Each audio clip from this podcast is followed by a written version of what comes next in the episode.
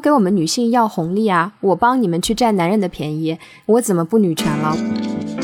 要么是荡妇，要么是圣母，你只能是在这两个选项中选择。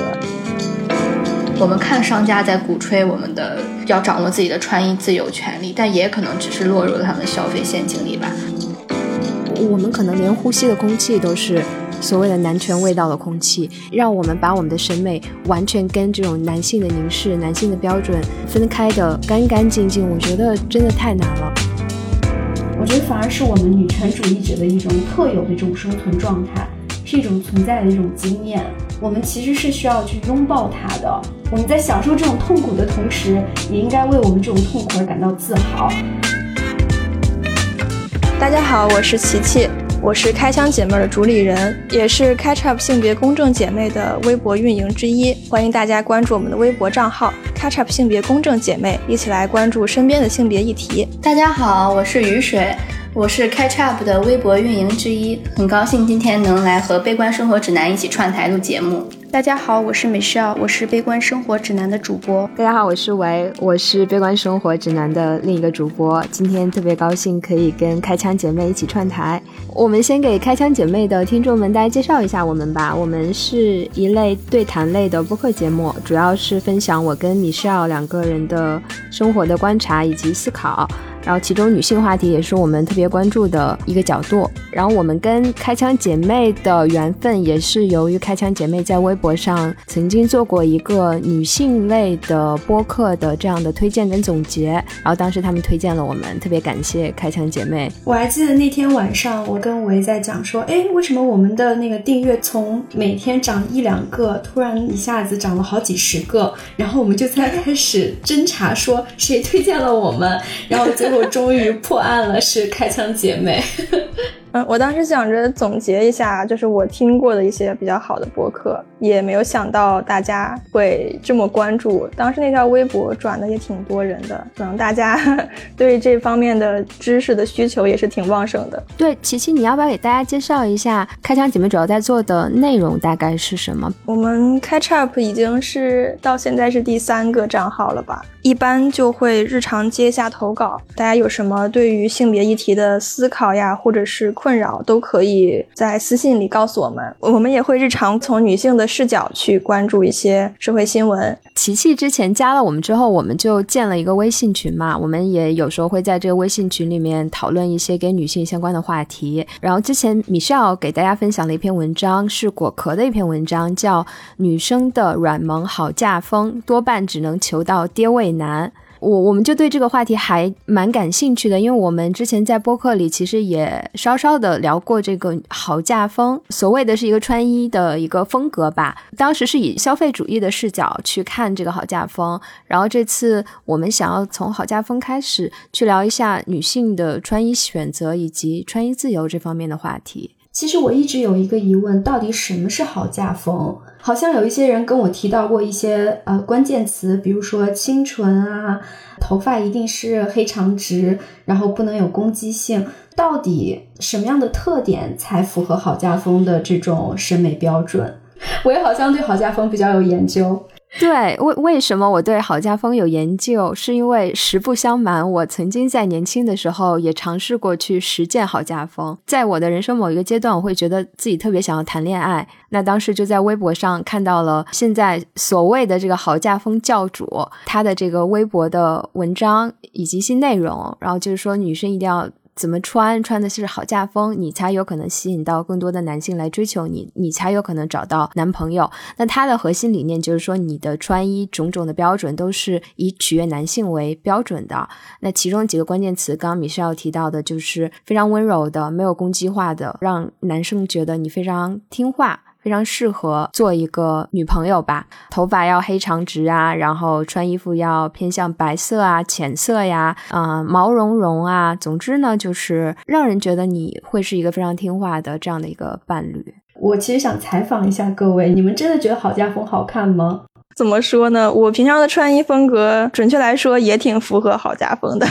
但是呢，可能这个词出现之前，我就这样子穿衣服了。总感觉被这个词概括了。雨水呢？其实我也不是很了解好家风具体的穿衣规范啦，但是我也是有一段比较向往买那种长裙穿，然后当时有在淘宝店上关注一些，就是总是会出那些看起来非常温柔的衣服，但实际上我当时穿着裙子长裙出去玩的时候，我们班出去团建，然后玩那种撕名牌的游戏，我还是穿着很高的鞋子，健步如飞，我就知道我一定不适合穿这种衣服。但实际上我穿起来就还是我自己，就没有被这个穿衣风格所影响，所以我再怎么穿都不是一个好家风。其实这样是比较好的，是你穿衣服，而不是衣服来定义你，来框住你。就这种审美的形成，有没有可能一部分的因素是你自己曾经穿过这个类型的衣服，获得了周围更多人的赞赏？有可能是这个原因，因为我是师范生嘛，所以我的穿衣风格也经常会被我们专业的老师啊，还有朋友啊，反正说就是我看起来就像个老师，所以很多这种嗯，也不说。规训吧，就是他对我的这种穿衣风格的强化，我觉得是有的。别人对我这样子的打扮会有夸奖，我可能就会觉得，哎，我这样穿是不是就是很好看？可能在之前没有对自己穿衣风格有一个反思，就觉得，哎，我就是喜欢这样子的呀。但是没有去想过为什么会喜欢这样子的衣服。我也是有尝试再去改变一下自己的穿衣风格，我就刻意去买那些并不是所谓的好家风的那种的衣服，我就想变得酷一点，呃，不是再是那种比较温柔的样子。哎，我觉得好像在我小的时候，我父母可能更希望我往好嫁风那个方向走，他们特别希望我买这种女孩嘛，就买粉一点的、亮一点的颜色，别整那些黑不溜秋的。而且他们要是看到我买一个什么皮衣铆钉，颜色灰黑的那种，他们就会非常生气。好家风还蛮符合长辈对年轻女孩的审美的。对我之前有过一个吊带裙，我觉得夏天穿那个特别凉快，特别舒服，就不符合我妈的审美了。然后她就对我这一个穿着发表过一些让我非常不能接受的评价，就是说我骚。我当时就非常的愤怒。嗯，但是相反，如果我穿到脚踝的那种长裙，他就说：“哎，这样多好看，这样多素净。”大家分享的还挺有意思的，就是我们的审美可能真的是我们从小长大生活中接受了很多反馈，包括我们看到的很多东西一起来塑造出来的。而像刚才琪琪讲的，可能穿的稍微有一点暴露，露出的肌肤多一点，就有可能被认为你想干嘛？你穿这样是不是为了取悦或者是吸引异性？不够符合女性该有的那一种。保守、收敛跟温柔，就这个跟郝家风也是很一致的。郝家风他也强调的一个观点就是说，我们不是完全以男性去，比如说激发他们的这种性欲望为目的的，因为那个是会被认为是一种不正经的一种女性的穿衣风格。比如你穿的非常凸显你的曲线，然后深 V 啊，然后包臀啊，这都不是郝家风所鼓励的。郝家风想要营造的就是我是一个可以结婚的女性，而我不只是一个。会引起男性的这种欲望的这样的一个女性，无论如何哪一种都是在以男性的喜好、男性想要老婆的形象、男性想要的新对象的形象，然后去做这种判断，就好像女性的所有的穿衣的目的都是为了男性的观看，为了去获得男性给我们的某种评价。这个有点像文学领域的对女性的一个划分，它其实，在社会上对女性，包括像我们现在说的穿衣上对女性的要求是一样的。一些人笔下的女性，要么是荡妇，要么是圣母，你只能是在这两个选项中选择。就像这个好嫁风，你可能是穿成了一个天使的模样，你是非常纯洁的。但是呢，如果你是裸露肌肤过多，你就一下子从剩女这样的形象，一下子就跌落到了荡妇的形象，引发人犯罪的这样的形象。而且我觉得，不管是他用圣母的要求来要求女性，还是对女性进行荡妇羞辱，总之呢，他的出发点，这个眼睛的主体始终是以男性的审美标准为出发点的。除了好嫁风，我们还能看到一些现在社交媒体里面会用的一些词，比如说什么斩男色的口红、斩男香水，然后什么心机妆啊，对，嗯，就是这些已经完全他都不加掩饰。甚至都不会特别含蓄的表达了，就直接就说我就是要获取男性的审美上的欣赏，或者是获取男性的愉悦感，以及从这些穿着打扮、使用的化妆品延伸到后面生活中的方方面面，呃，什么女德班、天王嫂培训班，女性的你的行为各方面，你都必须要以男性喜欢什么为落脚点。对，就好像女性最终的归宿，你就是为了嫁得好嘛？好嫁风就是抓住这个心理呀。我的一切的努力，我的口红、我的香水、我的着装、我的身材、我的举止，甚至好嫁风都会培养如何去发朋友圈。它就是为了让你去吸引到将来成为 你的丈夫的一个好的人选。所有最终一切的归宿都是你要嫁得好。当我们告诉一些女性说，你现在。听到这些好家风的一些言论，或者是大家鼓吹你一定要把自己，啊，往符合男性的审美标准去打造的话，你其实是被规训的，或者是你不是自主的去选择的，你被压迫了。那他会反问说：“我明明是根据自己的审美情趣来选择我的风格和打扮的呀，我是在取悦自己啊，我是为了让自己开心，你凭什么说？”我是被规训的呢。我的一个疑问就是，所谓的取悦自己这个事情到底存不存在？就我们现在的这样的一个性别结构之下，我们的审美的构建一定是跟这个性别结构相连的。那现在这个性别结构并不是平等的，两性之间这样的权利关系是非常有张力的。在这种情况下，我们的审美一定是被建构的。所以，当你说我是自由选择穿高跟鞋的。我觉得隆胸是我自己的审美，我觉得大胸就是美的，以及化妆是为了我自己，这个真的是。你自己的想法吗？就我，我对这个是非常有疑问的。我觉得，当你认为的这些美跟主流所谓的男性凝视下的这种审美是一致的时候，你愿意说哦，这是我的自由选择，或者你可以，你有这个权利说这是我自由选择的。但是，当你的审美跟这些是相悖的，比如说你素面朝天，你就是穿平底鞋，你穿宽松的衣服，你说这是我的自由选择，可能很少有人会觉得。你是美的，你也不会觉得自信。所以这么看的时候，我真的觉得自由是非常有限度。你很难讲说，我认为美的东西是真的单纯出自我自己的想法、我自己的喜好，而跟这个性别结构、跟男性的凝视、男性的标准没有任何关系的。我曾经做过一些尝试吧，就我个人而言的尝试。我在大一、大二这种外貌焦虑特别严重的时候，就突然一个急刹车。我就突然观察到，哎，为什么我的室友们都要起那么早？哎，可能男生甚至还会迟到，然后他们还就是外表很邋遢。我就突然就决定，我可能一个星期不化妆试一下。我一开始觉得，哎，我不化妆，我不画眉毛。我不画口红，我就没法出门了。我这样子出去就太丑了，或者是太没有自信了，就不敢抬头。但真的，我这样子坚持一个星期之后，我不再把自己的外表当做一个特别重要的事情。后来也发现，化不化妆，别人对你的眼光并没有太大的变化，只是你自己的心理感觉而已。我是上大学的时候，我们班感觉化妆的很少。是大二的时候准备要去实习了，发现好像实习的时候，就当时教的是你去上班应该是要化淡妆的，所以才想着要去化妆。所以后来就掌握了这个技能。但是我跟琪琪前一段第一次见面的时候，我就化着妆去的，但是他没有化妆。后来我们就聊了一下这个事情，然后我们第二次见面的时候，我也就没有再化妆了。同伴的影响还有环境是比较重要的。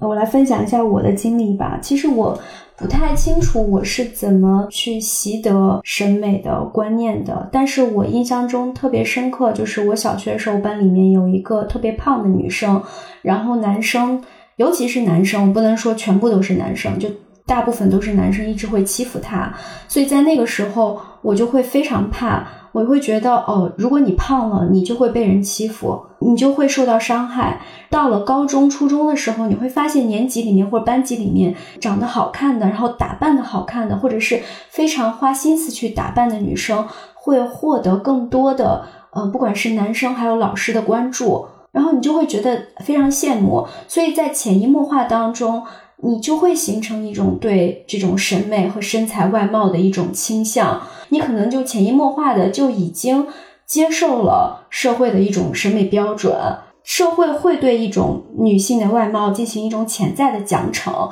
如果你符合主流的外貌，你就会得到夸赞，或者是会得到更多的注意。如果你不符合，你可能要么就是直接的这种羞辱，要么就是会被冷漠、会被无视。可能就是在这样的潜移默化当中，我自己也形成了这样的观念。同意你说的，社会可能会对女性的身材以及着装有一种奖惩的标准。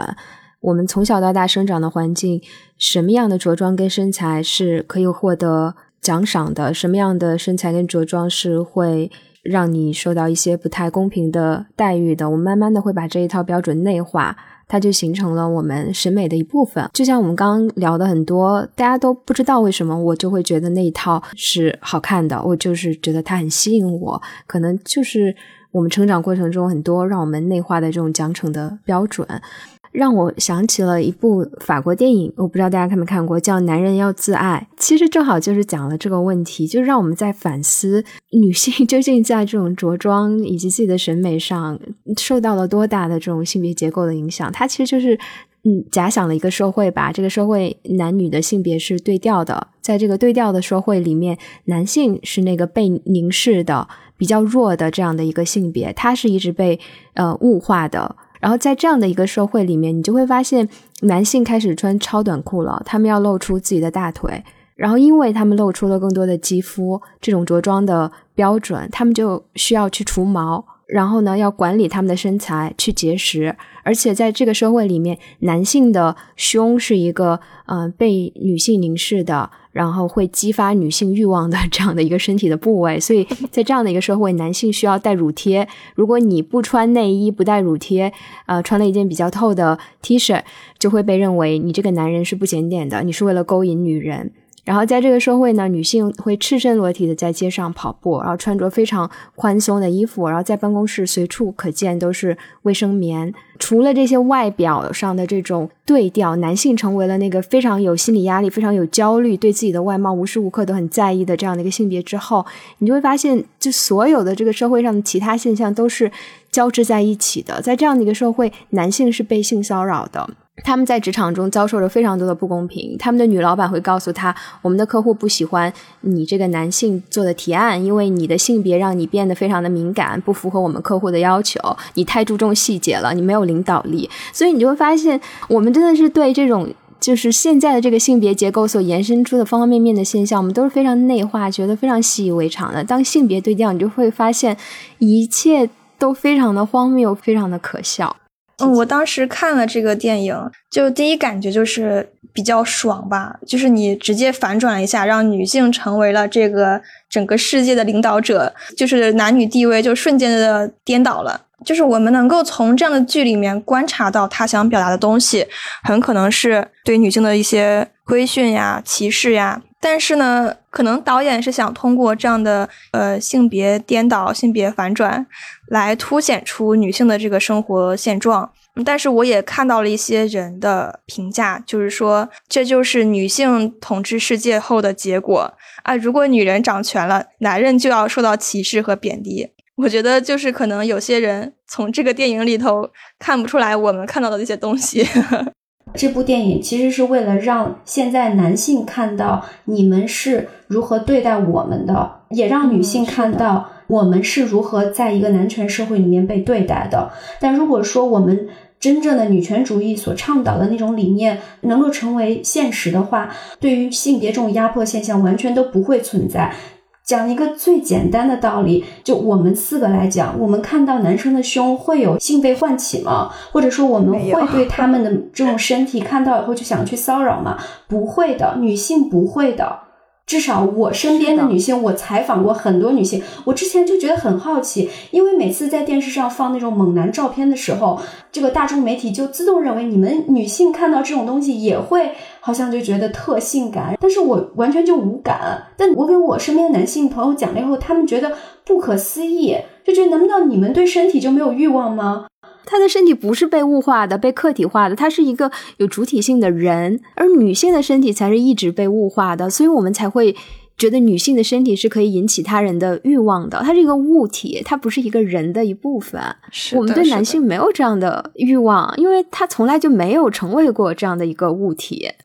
刚才你们提到说，这个电影里面表现出来穿衣服只是整个社会的性别结构的一个体现，这个社会的方方面面都在体现着对女性的这样子的审视。就是我们会说什么东西是社会构建的、社会呃塑造的，可能这个社会听起来比较的虚无缥缈，摸不着边际。到底什么是社会？谁在影响我们？就像我们平常在电视里啊、广告里啊看到的一些广告，那里面的女性通通都是标准女性，很少有身材不是白又瘦的。然后你化着精致的妆，你穿的衣服也很精致。相反，如果是那些身材比较胖的女性，比如说贾玲。他的身材就会成为所谓的一个笑点。不光是这些，还有医美广告啊、整形广告啊，真的已经是泛滥了。我们刷微博就可能看到类似推送，你什么什么地方需要整，你对自己哪个地方不满意，就是女性身上的每一个部位都可以做手术，都可以整。比如说你想变成什么样的脸型，你的胸的大小、腰围的大小，这种对女性身材从头到脚的规训，嗯，大家如果留意的话，真的是方方面面都存在的。之前一五年的时候，德国的一个咨询企业 GFK，他做了一个全球外貌满意度的调查。当时中国大陆的这个满意度是只有百分之十的人对自己外貌是满意的，然后三分之一的人是介于满意与不满意之间。在女性这个群体里面，大部分人是对自己的脸身材不满意，然后男生的主要的焦虑来自于自己的身高和私处的尺寸。他们想要自己变长变高，也是为了显示自己是这个。强势的性别嘛，是的，是这样。而且刚才琪琪提到的那个广告的问题，广告其实分为两种范式，一种是针对男性的，一种是针对女性的。针对男性的，就是他会把这个产品着重它的这种理性选择的方面，以及在道义上的这种正确性。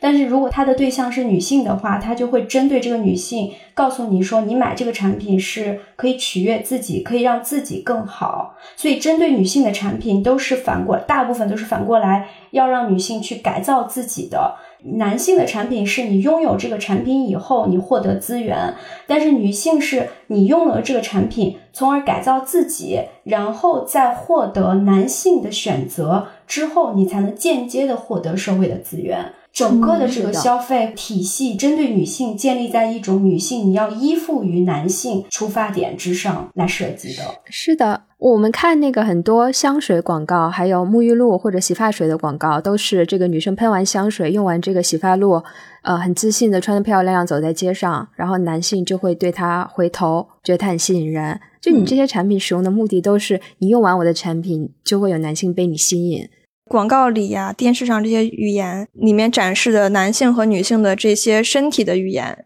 都是非常有性别的区分的。比如说，男性通常是一个功成名就或者是有攻击性的这样一个形象，但是呢，女性的话，经常就是一个被欣赏，然后她的身体的部位会被分开来拍摄。而且经常会有电影的镜头，是你从脚往上看，就是好像是一个男性在审视这个女性的身材一样。你先看她的脚、她的腿、她的屁股、她的腰、她的胸，然后看到她的脸，就是很多这种镜头语言也是非常能够体现权力关系的。包括我们说的穿衣自由，可能很多商家现在在打着很多旗号，比如说。女生要有穿衣自由啊，不管你的身材是胖是瘦啊，你都是美的。但是你像杨丽之前提的，现在商家也很聪明，他想要赚女生女性的钱，他就一定要鼓励你女性独立、女性自由。所以很多时候，我们看商家在鼓吹我们的要掌握自己的穿衣自由权利，但也可能只是落入了他们消费陷阱里吧。所以我现在有时候看到某些内衣品牌各种打着身材自由、打消身材焦虑那些口号的时候。其实我有一些反感，你不买他那个内衣，如果你去买别的内衣，就会有一种我没有在解放我的身材。我如果买了带钢圈的内衣，可能我就不配做一个穿衣自由的女性的那种感觉。我觉得这个问题真的挺有趣的，就是好像这个社会上无处不在都是陷阱。就在你具有女性意识之前，这个陷阱可能是男性的凝视；在你具有了女性意识之后，你去购买那种宣扬女性自由、穿衣自由的品牌，你可能又落入了一种消费主义的陷阱。对我们刚才在聊好家风嘛，就是感觉好家风表面上是为了取悦男性，获得男性的这种喜爱和青睐。但是你如果仔细观察，你会发现，像微博上的好家风，它其实除了穿衣之外，它还有一套的东西。然后就是教女性怎么去控制男性，怎么去通过控制男性以后去获得男性的金钱呀、地位啊，然后要给他买高级的包包、高级的口红，然后把工资卡交给他，就是一套的方法论。然后其实你会发现背后的这些宣传的这些人，他其实是对男权社会的这种运行规则和男性的偏好是非常清楚的。嗯，我我觉得他好像是。清醒着，然后去利用这个规则，教女性去利用这个规则，去达到一些所谓的带引号的性别红利。然后有些人就认为说，那你现在能利用这些东西来获取性别红利的话，你怎么能去批评郝家风是一种不女权的表现呢？其实你在控制男性，你反而是一种女尊的表现。那你们怎么看这种说法呢？我觉得你不管是怎么样吧，你都是先对女性有一个规训，然后才去对男性有什么样的诉求。在这样子的规训之下，女性对自己身体做的一些事情，我觉得是那些后来如果获得男性的青睐、男性的金钱是不能弥补的。你需要去先改变你自己，才能去获得什么东西。米米歇尔刚刚说的那个，其实。微博上的那个所谓的好家风的教主，他自己就宣称自己就是女权，呃，就或者他说我不是不女权，对呀，他就说，就像米少说的，我我给我们女性要红利啊，我帮你们去占男人的便宜，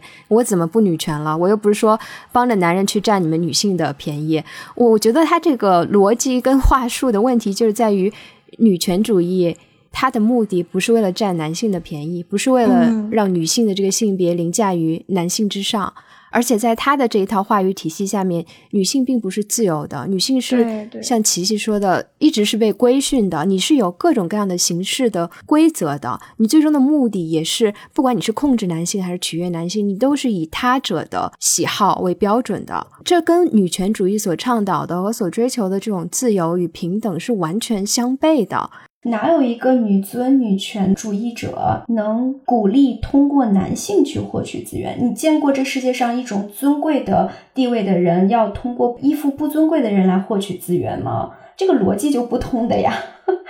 对，它的前提还是已经承认了女性就是非常非常弱势的，我能利用的只能有我的性资源，只能通过去取悦男性，从他们那儿让他们分给我一些资源跟金钱，它是这样的一个逻辑。就它其实还是强化了这样的一个现象，这样一个女性地位低下的事情。它并没有说去颠覆它，它依然是在这个框架之下运行的。对，它其实是在强化这种已经固化的这种性别结构跟性别不公，它并没有做任何的反抗。再反过头来，那假如说现在就是有很多的女性，她自己不管是潜意识的还是自主的选择，她就认为我就认同郝家风这种风格。我自己穿上我就觉得好看，然后你现在突然就对于我这种行为进行批判，你这不是在限制我的自由吗？你们所说的女权主义难道不是应该尊重我这些个体的差异吗？你都不尊重我的审美取向，你如何说你要标榜你要实现一种女权主义的社会呢？我觉得是这样的，因为我们所提到这些都是一些自我的反思和要求，我们只是在对自己的呃行为和经历进行一个归纳和总结。我们有一些想法，然后表达出来，并不是强迫说大家都不要这样子穿衣服，因为就包括我现在衣柜里全是那样的衣服，我总不能把它们全扔了吧。你这样子的反思是比较有必要的。对，我也想说，就是之前就是听说 J.K. 和洛丽塔这两个圈子，就是被女权说这种穿衣风格就是有物化自己的嫌疑，就喜欢穿 J.K. 和喜欢穿洛裙的那些女生就有讨好男性的嫌疑嘛。但是等一下，J.K. 是什么意思呀？J.K. 就比较像日本那种学院服吧。就是短裙、格子短裙，然后穿那种短短袖校服之类的衬衣之类。就是台湾啊、泰国那些校服，其实都算有人指责这种穿衣风格就是在物化自己、讨好男性嘛。但是他们也觉得这样子，你这样指责我们这个圈子，就是在干涉我们的穿衣自由。包括之前听不是杨笠说平胸，就是你喜欢什么就我偏不找什么嘛。那也会给一些大胸的女生带来困扰，就是她她会觉得我长了大胸，难道就是媚男吗？难道很多男生都会喜欢我的大胸吗？那我也不想要长大胸，我也想长平胸，我也不想有那么多的性吸引力。可是我就是大胸啊，就没有办法。所以我觉得可能很多女生听到这些话会有一些不适吧。对，琪琪跟于水分享的都特别同意，就是我们现在是观察到了这个现象，然后我们在做自我反思，但是呢，这个审美的这件事情、穿衣风格的事情落到每一个个体身上，我们现在就生活在这样的一个性别结构、这样的一个社会之中，我们可能连呼吸的空气都是。所谓的男权味道的空气，让我们把我们的审美完全跟这种男性的凝视、男性的标准分开的干干净净，我觉得真的太难了，可能真的做不到。但是我们能做到，可能就是第一步，真的就去自我反思、自我有意识。像我们今天做的，我们在分析、我们在讨论为什么我们会有这样的审美。但下一步，我们的行为可能会潜移默化的发生了一些改变。从个体层面，我们确实不能要求个体你一定要按照一种女权主义标榜的这种方式去生活。如果你不去这样生活的话，我就要去对你进行监督，然后批判。但是在公共的层面，我们确实是需要鼓励更多的人去批判这种婚恋成功学，因为这就像一场战争一样，在一个不正义的。战争里面，如果你面对不正义的一方，然后采取一种沉默的方式，它其实就是一种绥靖政策。你看似好像处于一种中立的态度，但其实你就是在无形之中助长了那个不正义一方不断的去积聚自己的力量。所以，我觉得在公共的讨论层面，我们确实是需要呃更多这种反对的声音出来。呃，就是我们引发这样的讨论，我们去思考这样的事件背后的社会原因，嗯，是会对很多人产生影响的。当然，这个影响可能会让大家混乱一段时间，因为你的思想和你的行为可能没有办法统一。但是，最终如果走过这个混乱的阶段，大家能够去自洽，去接纳自己，真正的去了解自己，接纳自己，我觉得是会是一件更好的事情。我是觉得大家现在对于自由的这个理解有点过于宽泛了，就是大家会不断的去强调我们要包容，我们要允许很多的这种方式继续存在，即便这种方式或者审美的标准是非常落后的。那假如说现在不是好家风，现在如果是裹小脚，然后现在就有人愿意裹小脚。你也一直要对他进行包容嘛？就有时候我们过度的这种强调自由，甚至是有些别有用心的团体去不断的鼓吹某种过度的自由，反而是对固有的体系不断的这种过度的包容，然后就会限制一些先进的思想和先进的观念进行一种超越性的这种传播，进而去更快的去改变社会。就包括之前我们对于极端女权或者是激进女权的讨论，大家听到这种激进的声音会非常的反感，说你们不能这样来影响我们现在选择呃一些不女权的自由。但是其实我们应该接受甚至鼓励这种激进的声音，它必然是要对固有的这种秩序进行打破的。如果我们不断的去强调一种过度的包容，其实就是在维护现有的秩序。是的，你刚刚讲的这个自由的，不管是好嫁风，还是你举的这个比较极端的例子裹小脚，它似乎都是在通过，它是一种限制女性自由的形式，但他们现在却要去声称我是选择自由。本质上是在限制女性的自由。你把脚 折断了，去伤害女性的身体，然后让女性只能穿某些类型的衣服，只能做某些类型的行为，这全部是在限制女性自由。他却把它包装成一个自由选择的这样的一个一个糖衣，然后去说你们要尊重这种自由。我觉得这个完全是在曲解自由的定义。对他好像是通过文化的规训和教养，使你认为你在自主的做选择，你在行使你的自由权，但其实你只能在他给你投喂的这几个非常有限的，而且是非常对你有害的这种选项里面进行选。对，我觉得支持这种所谓的女性自主，也是在掩饰我们社会结构不平等的一种，就是在我们现在这样的环境里面。嗯，大家还能听到头发长、见识短、脚大脸丑这样子的不太正常的言论的时候，我们去反驳他，我们去思考他，这个其实是在拓宽女性的这个生存空间的，并不是说女权思想是对大家的一个新的禁锢或者是一个刻板的要求，而是它带给我们一个思考方式，它带给我们一些对现在固有的规则的一些破除，它是能够给大家一些个人层面的自由。当然，整个社会意义上的性别不平等还需要很多人去努力。我们想要去构建一个女性不需要伤害自己，不需要去时刻规训自己，都能够自由自在生活的一个社会，这个是比较困难的。大家都还在一个探索的过程中，毕竟到现在为止，整个世界上都没有一个真正到达性别平等的一个国家在。之前不是还有一个数据说，可能世界上最平等的地方。离到达性别平等还有一百多年，就我们有生之年都见不到那个日子的到来。比如说，大众看起来比较极端的女权的声音，他们是在为我们拓宽生活的边界的。就很难想象，可能几十年前，女性穿裤子还是一件犯法的事情，女性剪头发还是一件违背传统的事情，都是有很多。在那个年代就开始勇敢抗争的先驱，来为我们塑造了这样的一个生活的空间。对，其实刚才我提到的那个自由，我觉得这种自由可能分两种维度吧。就首先你得摆脱固有的一些东西，然后你才能去追求说我自主的去选择什么的自由。在摆脱不了那种固有的非常落后的权利束缚之下，你是很难去有一个自主的选。择的，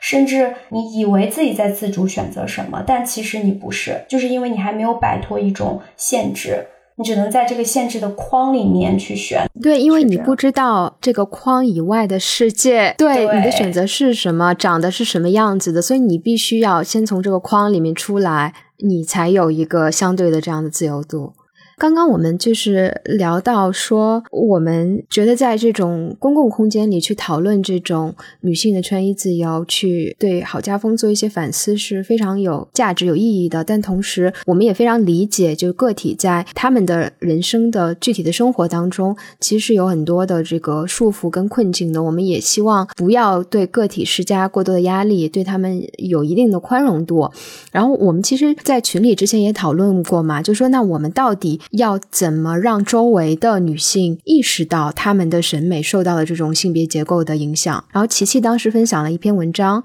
是一个微博上的叫川 A 一二三四五六七这个博主写的一篇文章，叫“停止对女性的外貌的任何评价，无论是赞扬还是批评”。它里面就提出了一个建议，就是说在现在这个阶段，对这些周围的每一个审美已经定型的姐妹，我们可以选择的一种方式，就是去不赞。美他们，这是一种有效的排毒的方式。也就是说，在男权社会，我们尽量不去评价女性的外貌，不管是对她外貌的羞辱还是赞美。只有当这些评价全部的都中断以后，女性才有可能有机会去自由的选择自己的审美。我觉得他这个意思就是，你赞美也是对他的一种强化和肯定；你去批判他，你去否定，你去羞辱他的这样的身材和穿着，也是对他的一种批判和否定。嗯，如果真的是想要破除对外貌的焦虑的话，可能你要做的就是不去在意这个外貌，就是我们让这件事情就慢慢的变得那么不那么重要，就可能就会好很多。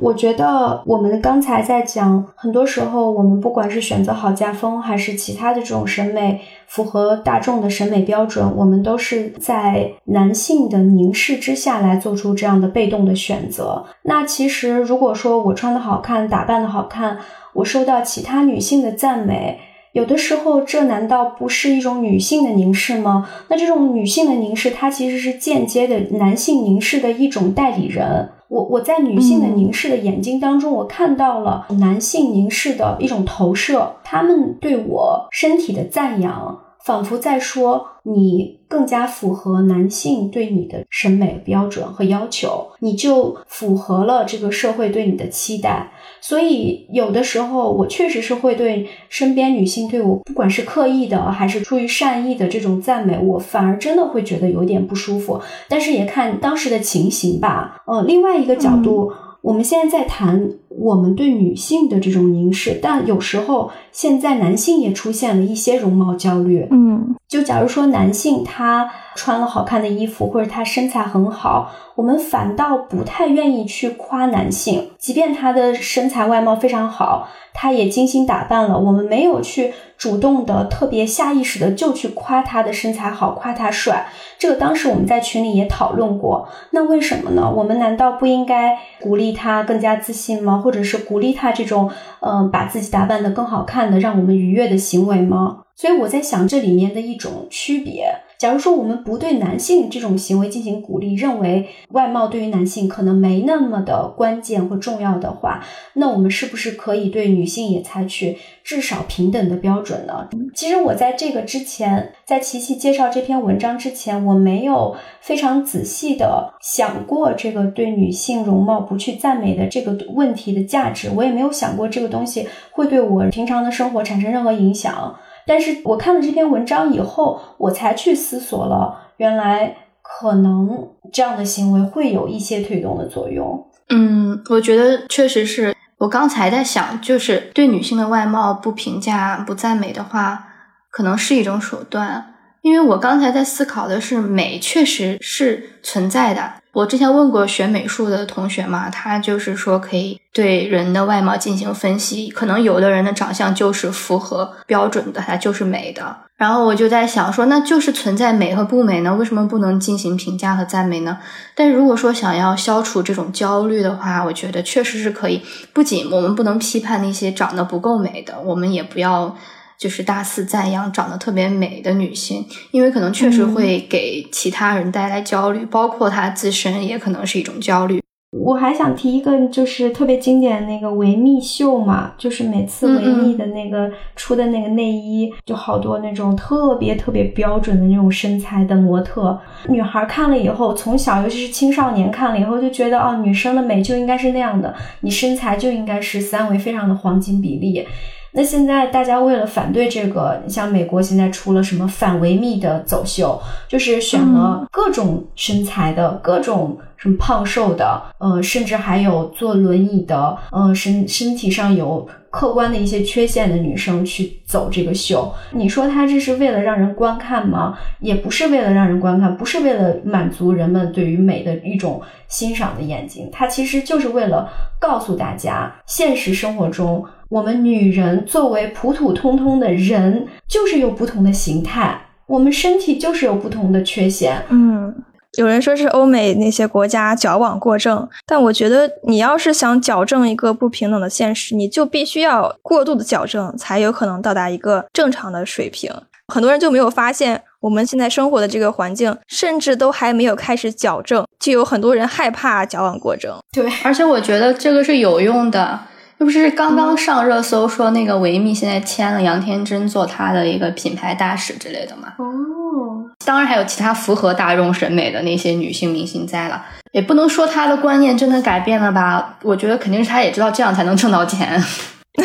这就跟很多现在是不是女权的人都跑出来说一些符合女权主义价值观的话，我觉得不管他是真心还是还是假意，我觉得这都是一种进步，就是我们女权是的更多话语权的表现。对对对，没错。我刚刚一直在思考，我们就再往前讨论的那个关于赞美的话题，我就在想，我们真的真的需要这么苛刻吗？就真的完全不能赞美他人的外表跟衣着吗？就是我在想，比如说。我周围有一个杨天真这样的朋友，她可能外表、身材以及甚至她的着衣风格都并不是大众审美之下的美女，甚至好家风。我觉得，比如说她很自信的穿出来，我愿意夸赞她，你今天很漂亮。你们觉得这样的赞美也是所谓的有毒的赞美吗？这种赞美真的一定会导向一个让女性更在意自己的身材跟外貌的这样的一个不好的结果吗？其实我们想达到的一个理想状态，就是不管什么样身材、容貌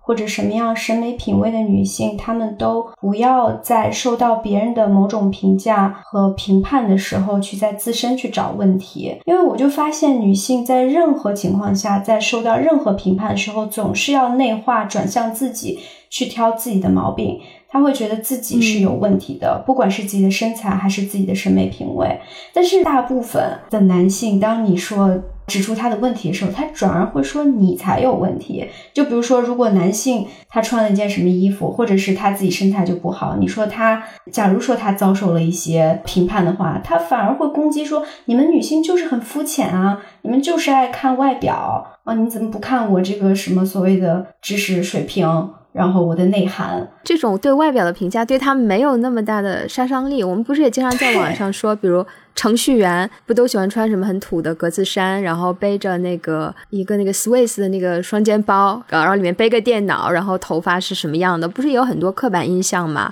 网上有很多人嘲笑他们，但是我在想，他们真的会焦虑，真的会在意吗？从此以后不穿格子衫，然后不背那个双肩包了吗？我觉得很少吧。就是对他们来说，他们人生的价值，他是否是一个有魅力的人，并不在于他穿不穿格子衫。人家程序员月入多少万，照样可以收。获很多好下风的女性喜欢他们呀。一开始是有对他们的刻板印象，但是他们后来甚至是用自嘲让这样子的话语转变到自己这一方面，它的杀伤力就会降低很多。我觉得我们可以采取这样相似的策略，就比如说什么田园女权呀、极端女权呀，对我们自己把这个话语权的定义方式夺过来，自动降低它的杀伤力。这点我们真的要向男性学习。然后刚才你们说到，就是嗯，男性可能不会受到这种外貌攻击之后，不会想是不是自己有问题，可能这样子才是正常的一个人的一个自我保护机制。就是你受到攻击的时候，你会自然而然的去先去反击对方，而不是去攻击自己。正常情况下，人的这个心理的机制，你是能够有力量去当下就去反击对方的，哪怕你后来觉得哦，他是不是说的有道理？但是你受到攻击的时候，你正常人类都是会去反击的。就比如说啊，你被打了一下，你肯定第一反应是反打一下呀，而不是说哦，他为什么打我？是不是我怎么怎么样了？对，我觉得这种反击其实就是在改变一种权力体系和体制固有的这种框架。如果说我们不断的去责备自己，然后改变自己去迎合他固有的这种框架，其实就是跟好家风是一样的，反而是在强化这种固有的非常强大的这种父权体制。我们自己在这边所谓宣扬女权主义，可是我们自己实践生活当中每一天真的能做到吗？当我们遇到一种选择，需要跟自己对抗，需要跟自己以前的这种形成的观念和审美判断来进行对抗的时候，我们也会不舒服，对吧？对，我前一阵在跟米少就在讨论，我说我想要去做激光除毛，我就会问米少，我说我这样是不是太不女权了？女权需要除毛吗？然后我们两个就。就在那边讨论，是真的会有这种焦虑。就是比如我们俩讨论哦，我们也想哦，身上比如说没有毛，我们觉得这是一种美，这种印象、这种审美，我们可能是非常难改变的。但另一方面，因为我们可能接触很多信息，我们又觉得，哎，除毛为什么只有女性才有这样的要求，男性就没有？那我们真的去做的这件事情，我们是不是就不女权了？日常生活中的每一个选择、每一个抉择，我们有时候你都会去自我审视，其实真的也挺苦恼的。对，我也经历了这样的阶段，经常会自我审查，哎，我是不是这样不女权？后来我可能大部分的选择都是跟着自己的心走，我想怎样就怎样。就是你，哪怕你现在的行为不女权，因为我们每个人都不是所谓的出淤泥而不染的。我们都在这样子的环境之下，父权的环境之下长大，不可能我们马上变成一个纯正的、没有一点瑕疵的女权主义者。当我们接受这一点之后，吧，对自己的很多的行为和，比如穿衣什么，都是可以达到一个和解的。就是因为你不停的在审查自己、攻击自己，其实是对自己的行为的一个限制。刚刚琪琪讲的让我想到，因为我们其实已经意识到了这个男权社会施加在女性身上的诸多的影响，然后我们想要去摆脱这种影响。当我们极力的需要跟他去反着干，就他对我们的要求，我们都要去跟他抗衡。他要求我们结婚，我们就单身；要求我们生小孩，我们就不育。我有时候甚至会觉得，当你全部的精力、你的人生的每一个选择、你的具体的生活完全在反抗，其实有时候也是丧失了一种自由。你最终的目。目的是为了达到一种自由，但在这个抗争的过程中，似乎自己也成了一种奴隶，就只有跟他相反的我才能选，跟他顺从的、跟他一致的我一定不能选。所以有时候我也会在想，就真的有必要吗？可能我现在的一个解决方式就是，当我真的苦恼，比如说除毛这件事情，我会跟米少讨论，或者我自己会做一些分析。但最后可能很多抉择，像琪琪说的，真的就是你自己的当下的一个想法吧。就有时候我也会放自己一马。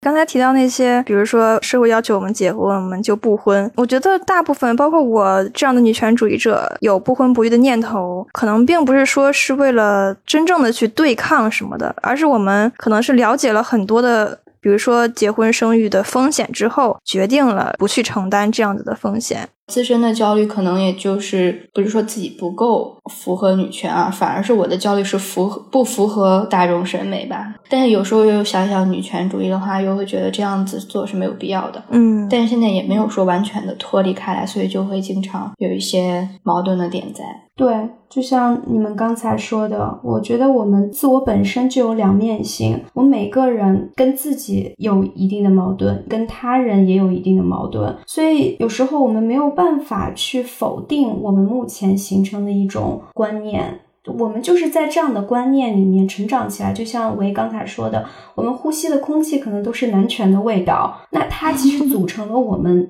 组成了我们是我们身体的一部分，是我们思想的一部分。嗯，我们无法否认，当我们穿比如说大众审美的标准的衣服的时候，受到了某种赞扬，我们感受到那种喜悦其实是真实的。嗯，就是那种情绪是真实存在的，没有办法去否认的。如果我们去否认那种我们真实感受到的情绪的话，其实是在否定我们的存在的一部分。所以我觉得，如果你要否定自己存在一部分，真的就是会非常的难受，非常的痛苦。但是这种痛苦呢，本身我觉得证明了我们已经在这个社会本身固有的这种思想体系之外，我们已经往前走了很多步。我觉得这种痛苦其实能证明我们的某种先进性，可能这有点自恋吧。但我觉得这种这种先进性证明了我们的这些想法其实相当于一种早产儿一样。一个早产儿，他在一个不适合他生存的一个社会环境里面，他是需要非常努力的去挣扎，非常努力的去活下去。